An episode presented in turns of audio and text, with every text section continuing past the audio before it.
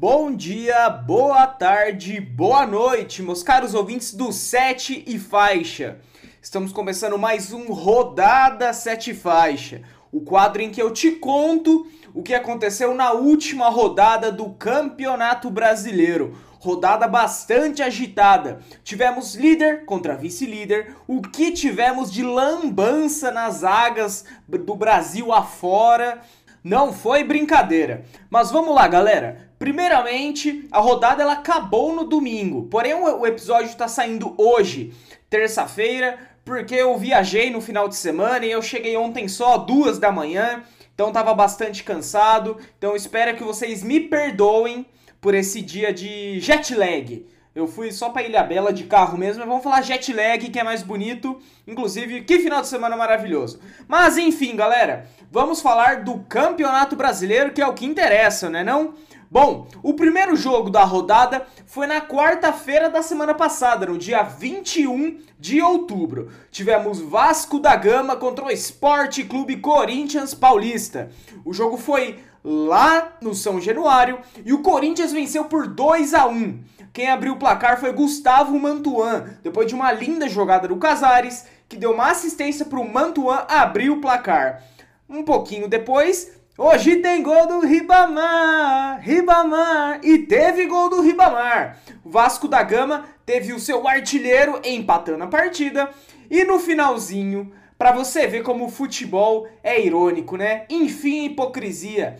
Everaldo novamente decide para o Corinthians. É, Brasil.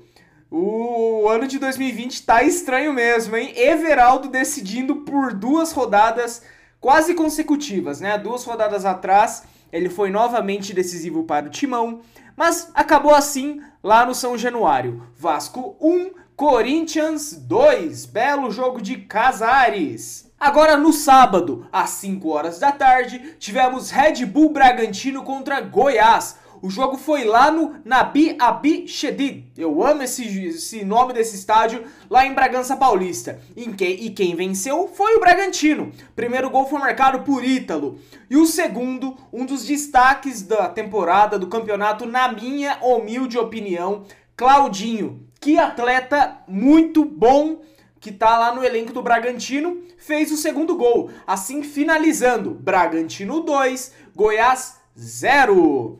E um pouco mais tarde, lá no Castelão, tivemos Ceará contra Coritiba. O jogo foi às 19 horas. E lembra que eu falei que eu passei o final de semana em Ilha Bela? Só uma curiosidade. Tava eu minha namorada, Caroline, um jantar. É, um jantar romântico, né? Tocando uma música linda, né? A gente curtindo um ao outro. Falei, amor, tenho uma ideia Vamos assistir Ceará e Curitiba para as coisas ficarem melhores. Juro por Deus que aconteceu isso. E, e, eu e a Carol assistimos a vitória do Ceará sobre o Coritiba. Mas quem abriu o placar foi o Coxa, com o Rodrigo Muniz. Depois de uma lambança da zaga do Ceará, Rodrigo Muniz abriu o placar. Vina empatou a partida para o Vozão e Eduardo virou, decretando a vitória do Ceará dentro de casa. Ceará 2, Coritiba 1. Ainda no sábado, às 9 horas da noite, tivemos um jogo que eu não tenho muito a falar, além de que eu fiquei bravo no Cartola. Porque tivemos Clube Atlético Mineiro e Expo lá no Mineirão e acabou 0 a 0 Atlético Mineiro 0, Esporte também 0. Agora os jogos de domingo, às 4 horas da tarde, lá no Maracanã, tivemos o time do Popozão da Grande Família, o time do Lineu, o Fluminense, enfrentando o Santos. E lá no Rio de Janeiro, o mandante Fluminense venceu, com gols de Lucas Carlos, Nino e Marcos Paulo. Adivinha quem fez o gol do Santos? É claro que foi ele, Marinho. Só ele joga naquele time. Impressionante. Brincadeira, torcida Santista. A, a campanha tá boa, tão em sexto. Foi só uma piadinha só, porque aqui é hashtag humor. Bom, no mesmo horário, lá no Estádio Olímpico de Goiânia, tivemos Atlético Goianiense contra Palmeiras. Quem venceu foi o Verdão por 3 a 0. O primeiro gol foi marcado por Wesley. Depois de um belo contra-ataque, o menino da base, a joia da base palmeirense, abriu o placar. O segundo gol foi por Luiz Adriano, depois de uma lambança, uma cagada do goleiro Jean. Lambança dessa dentro de campo, eu falo, porque ele já fez uma na vida, uma lambança moral né? Todo mundo lembra o início do ano, como começou, o Jean acusado de bater na mulher, enfim. Isso é algo inadmissível, mas vamos, vamos falar de futebol, vamos falar de futebol. Gol do Luiz Adriano e o segundo também marcado por Luiz Adriano, decretando a vitória do Palmeiras. Atlético Goianiense 0, Palmeiras, o Verdão Elétrico 3. E o jogão da rodada. Internacional de Porto Alegre contra Clube de Regatas Flamengo. O jogo lá no gigante da Beira Rio. O, o, Flamengo foi impressionante. Os dois gols que ele tomou foi uma cagada da zaga. A primeira do Isla, que deu o gol para o Abel Hernandes.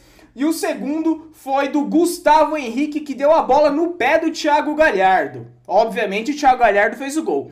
Os gols do Inter foram marcados por Abel Hernandes e Thiago Galhardo. Para o lado do rubro-negro carioca, Pedro, né, que segundo Luiz Roberto é melhor que o Lewandowski, ok.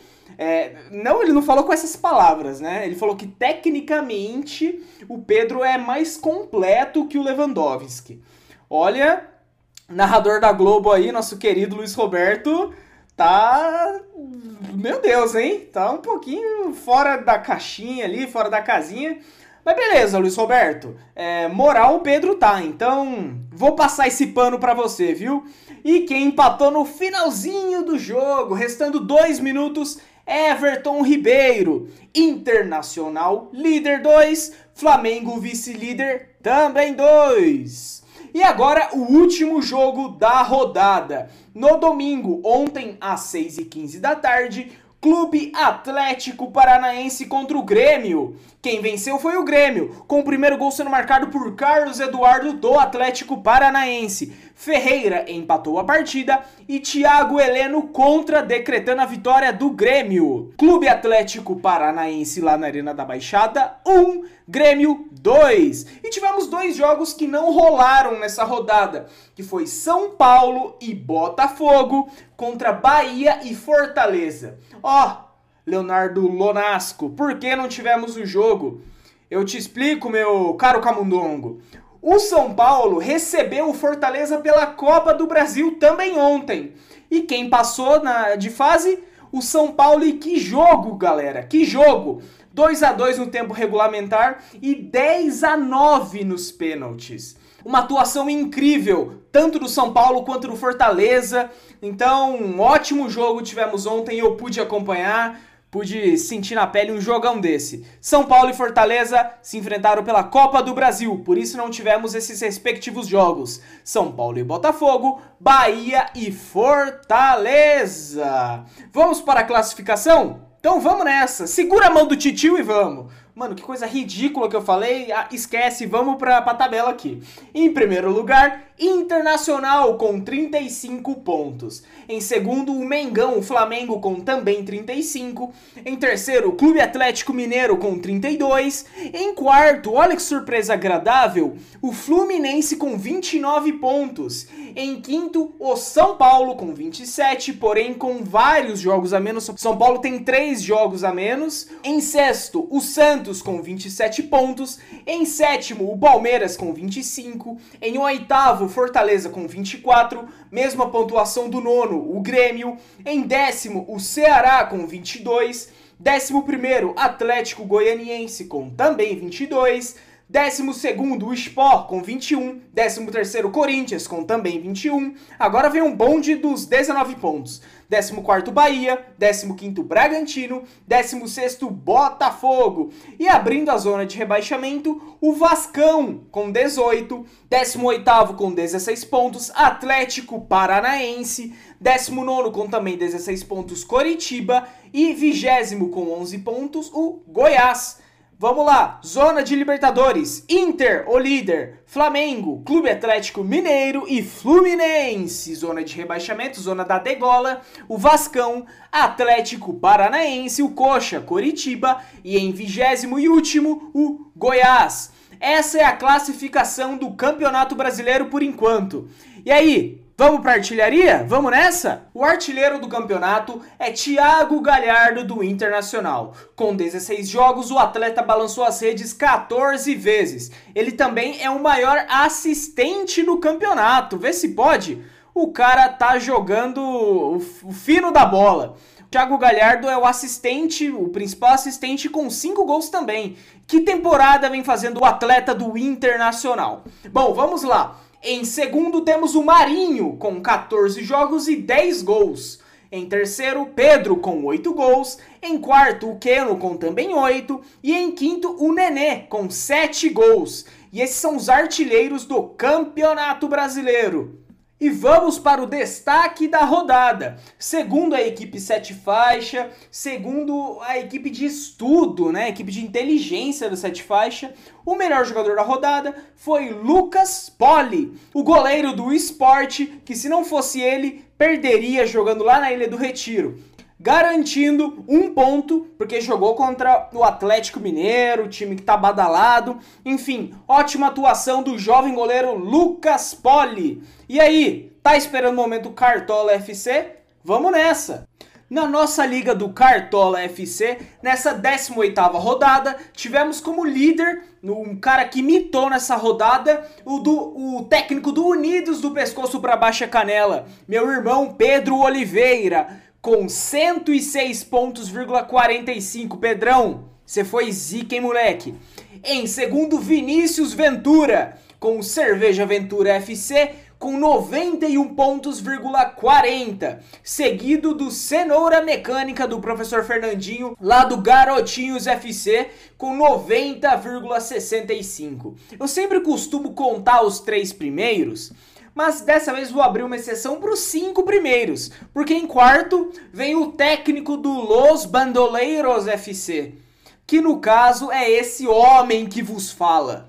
Eu tô me achando por ter ido bem em uma rodada. O Pedro Oliveira, o Natan que não tá nessa, o professor Fernandinho, o Vinícius Ventura, eles devem se achar muito mais que eu, porque vira e mexe toda rodada eles estão lá. Eu tô a primeira vez e tô me achando aqui porque eu fiz 88 pontos,20 ficando em quarto lugar dos melhores da rodada da Liga 7 Faixa.